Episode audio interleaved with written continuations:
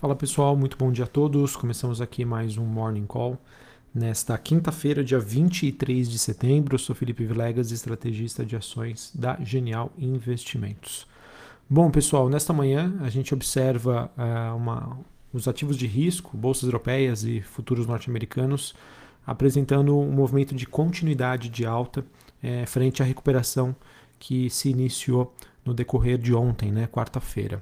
Então, neste momento, né, nós, nós tivemos um fechamento positivo para as bolsas asiáticas, Xangai subindo 0,38, Hong Kong subindo mais de 1%, Japão que permaneceu com a sua bolsa fechada por conta de um feriado local.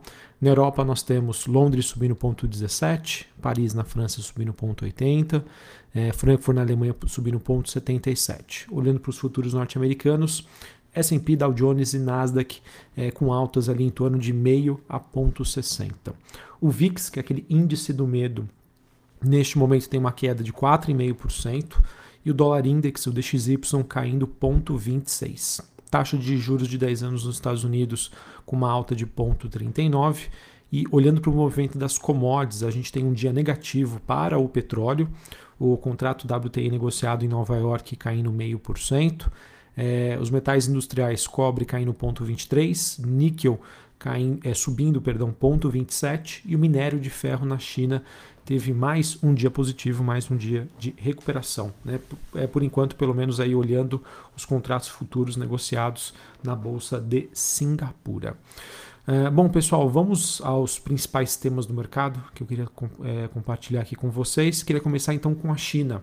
É, olhando para o noticiário chinês, ainda seguem né, as repercussões sobre a Evergrande. É, a Evergrande, que nesta madrugada teve uma alta muito forte, subiu 17% nos mercados por lá. Porém, as últimas notícias que nós tivemos, elas acabam mostrando que a gente deve, deve conviver com um cenário ainda de bastante volatilidade.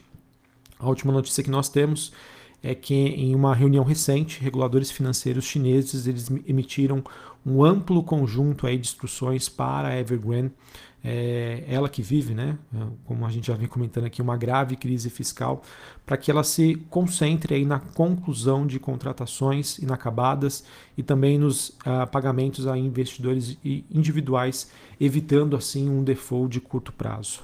Ah, os reguladores disseram que a empresa deve se comunicar de forma proativa com os detetores de títulos para evitar esse default, mas ao mesmo tempo que não deu nenhum tipo de orientação mais específica. Tá?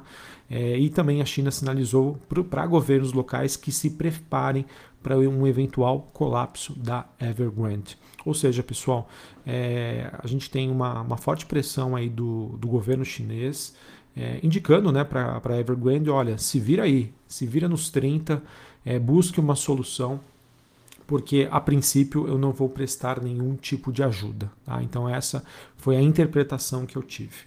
E esse movimento acontece, né, mesmo depois aí do Banco Central Chinês, ele que pelo terceiro dia consecutivo injetou liquidez no sistema. Nesta quinta-feira foram 17 bilhões de dólares.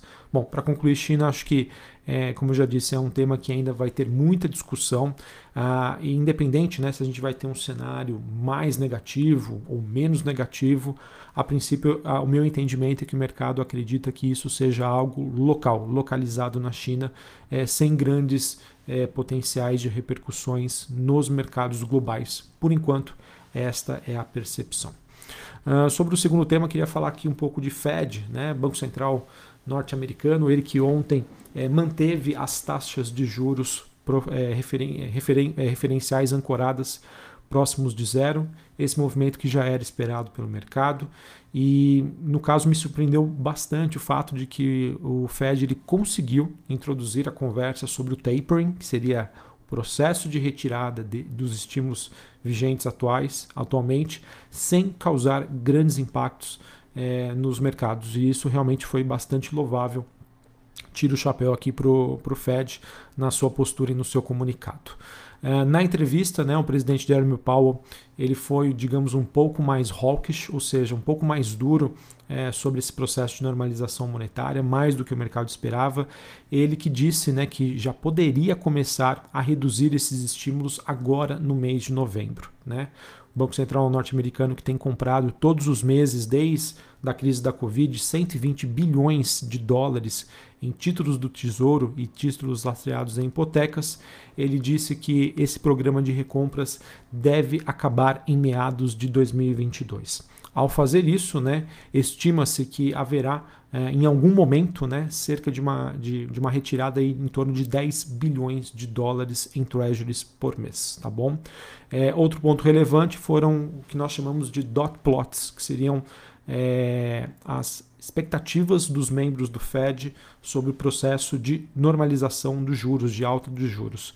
A última reunião mostrava é, que nós tínhamos de 11, é, 11 contra 7 membros, né, apostando numa alta, apostando não, né, é, com objetivos de elevação de juros em 2022, e agora esse placar está mais equilibrado, 9 a 9. Tá? Então, é, ao mesmo tempo que nós tivemos uma postura mais tanto hawkish, tanto da parte do, do, dos plots, né, dot plots, quanto da postura do Powell, ele, o Banco Central norte-americano não, não sinalizou quando isso vai começar. É, e isso acabou, digamos assim, trazendo também ao mesmo tempo uma interpretação dovish. Enfim, pessoal, é, acho que é muito interpretativo, mas olhando para as reações do mercado, a gente teve reações aí positivas.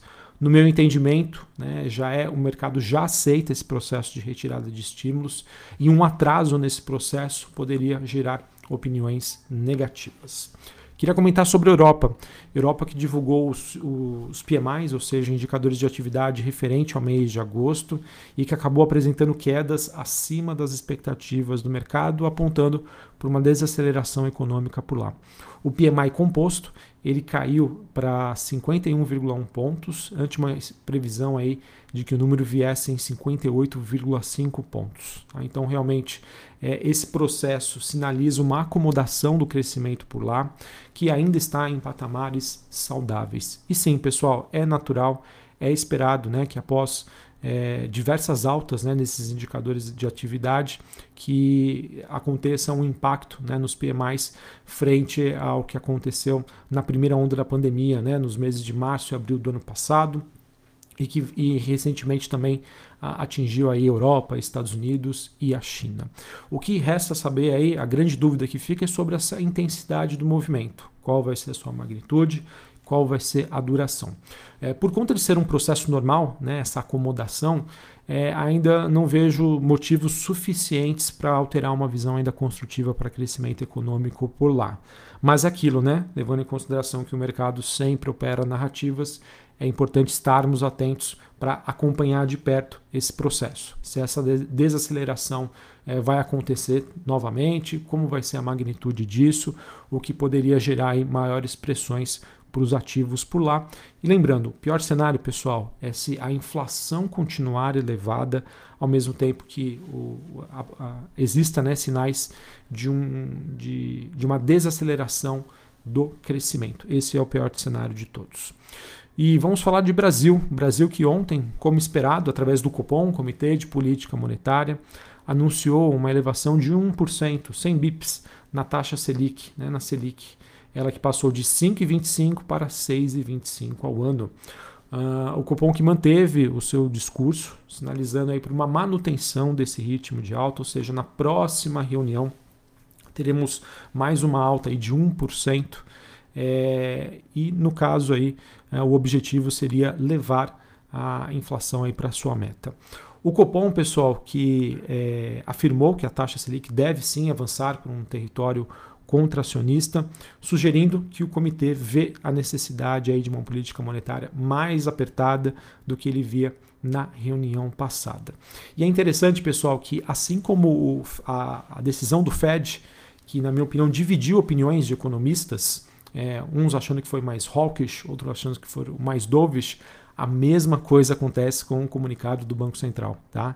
que de um lado né, teve um, um, um ajuste né, pouco expressivo na opinião do mercado, o mercado que até semanas anteriores estava precificando uma alta entre 1,25% e 1,5%, e realmente depois da, das palavras do Campos Neto, ele reiterou, ele antecipou a decisão do Copom, dizendo que a alta seria de 1%, e outros notaram um tom mais hawkish nessa menção aí sobre o juro contracionista.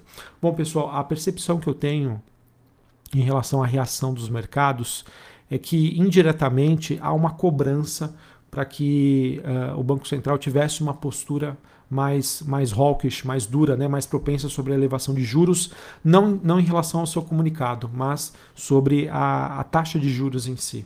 Né? Nessa cobrança que existia do mercado, entre aspas, né, de uma alta entre 1,25% e 1,5%, é, é com o mercado expressando a sua necessidade de conter o quanto antes a inflação. E isso, na minha opinião, pessoal, ainda deve gerar é, uma sinalização negativa para setores que vão depender dessa ancoragem das expectativas sobre inflação e Selic, como construção civil, varejo, tá? principalmente, que foi o, o, que a gente acabou vendo é, nos pregões anteriores. No pregão anterior, na verdade, o pregão de ontem, em que nós tivemos uma recuperação muito forte dos mercados, do mercado brasileiro como um todo, o setor de construção civil, o setor de varejo e até mesmo os fundos imobiliários é, acabaram ficando para trás, na minha opinião, nessa falta de perspectivas em relação a quando a inflação vai dar sinais de arrefecimento e quando a gente pode realmente é, ter uma certeza sobre uma taxa de juros, uma taxa Selic que vai combater a inflação é, sem a necessidade de novos aumentos. Então, enquanto isso não acontecer, uh, acredito que deva ser um, um cenário ainda bastante é, difícil uh, para o varejo né, discricionário, o setor de construção e também o setor elétrico. Bom, pessoal, resumo aqui que eu queria passar para vocês. É, nós temos né, sinais de acomodação e desaceleração vindos de China e vindos da Europa, tá? É, levando ou não em consideração a questão da Evergrande na China. É, essa questão da Evergrande, né, é difícil a gente saber qual que vai ser o real impacto disso, mas menor ou maior, de qualquer maneira, isso vai afetar o crescimento global. É, a gente vem, né, desde a da, da crise da Covid-19, com os principais bancos centrais, centrais né, é, jogando os incentivos fiscais e monetários ao redor do mundo, ao mesmo passo que agora a gente já começa a ver né, de, de diversas maneiras, né, de, diferentes frentes, mas a gente já começa a ver essa retirada de estímulos ao mesmo tempo que a gente sabe que inflação continua a ser um problema. Conforme eu já venho compactando aqui com vocês, inflação poderia ser, digamos, aí o fator que venha a forçar o Fed a acelerar esse processo de retirada de estímulos, ou seja, é, na minha opinião, um dos principais fatores de risco, ao mesmo tempo que a cadeia global de suprimentos ainda sofre com diversos problemas, né? De choques né? de demanda, oferta, problemas né? na, na, na, na questão dos fretes, né? na questão de logística, enfim, pessoal ainda temos um cenário bastante desafiador, tá? Frente a todos esses problemas e todas essas incógnitas que surgem. É, falando especificamente de mercado brasileiro, é, eu acredito que os, o, as ações por aqui elas foram é, muito é, passaram por um processo de deterioração muito forte por conta de problemas internos, questões políticas, precatórios, reforma tributária, administrativa, entre outros.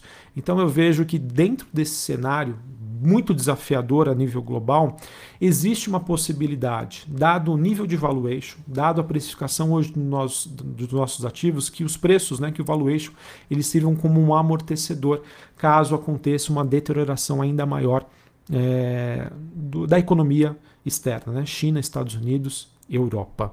E eu vejo sim, pessoal, que o Brasil tem essa capacidade de entregar a bolsa a, com uma melhor pontuação se a gente fizer a nossa parte, fizer a nossa lição de casa, diminuindo a percepção de risco que se traduz lá na ponta longa da curva de juros. Beleza? Então, acho que esse é o cenário, pessoal. Existem oportunidades aqui na Bolsa Brasileira? Na minha opinião, existem. Né? Mas o stock picking, né? ou seja, a escolha de ativos, a boa estratégia, ela nunca foi tão importante. É, e eu vejo o Brasil aí com espaço, desde que ele faça a sua parte, para se conseguir, para conseguir se desvencilhar um pouquinho das movimentações ou das dúvidas que nós temos lá fora. Se lá fora cair, aqui cai junto, sim, mas talvez por a questão de preço a gente existe uma possibilidade de uma, de uma queda menor. É, numa recuperação lá, aqui tem, é, aqui tem chance de recuperação? Sim, sem sombra de dúvida. Mas o que vai depender desse, é, desse amortecedor funcionar é uma mescla entre preços ativos e nós fazermos aqui a nossa parte, que é a sinalização sobre compromisso fiscal é, e que a gente consiga entregar é, o que for possível sobre as reformas. Beleza? Um abraço a todos, uma ótima quinta-feira para vocês, até mais. Valeu.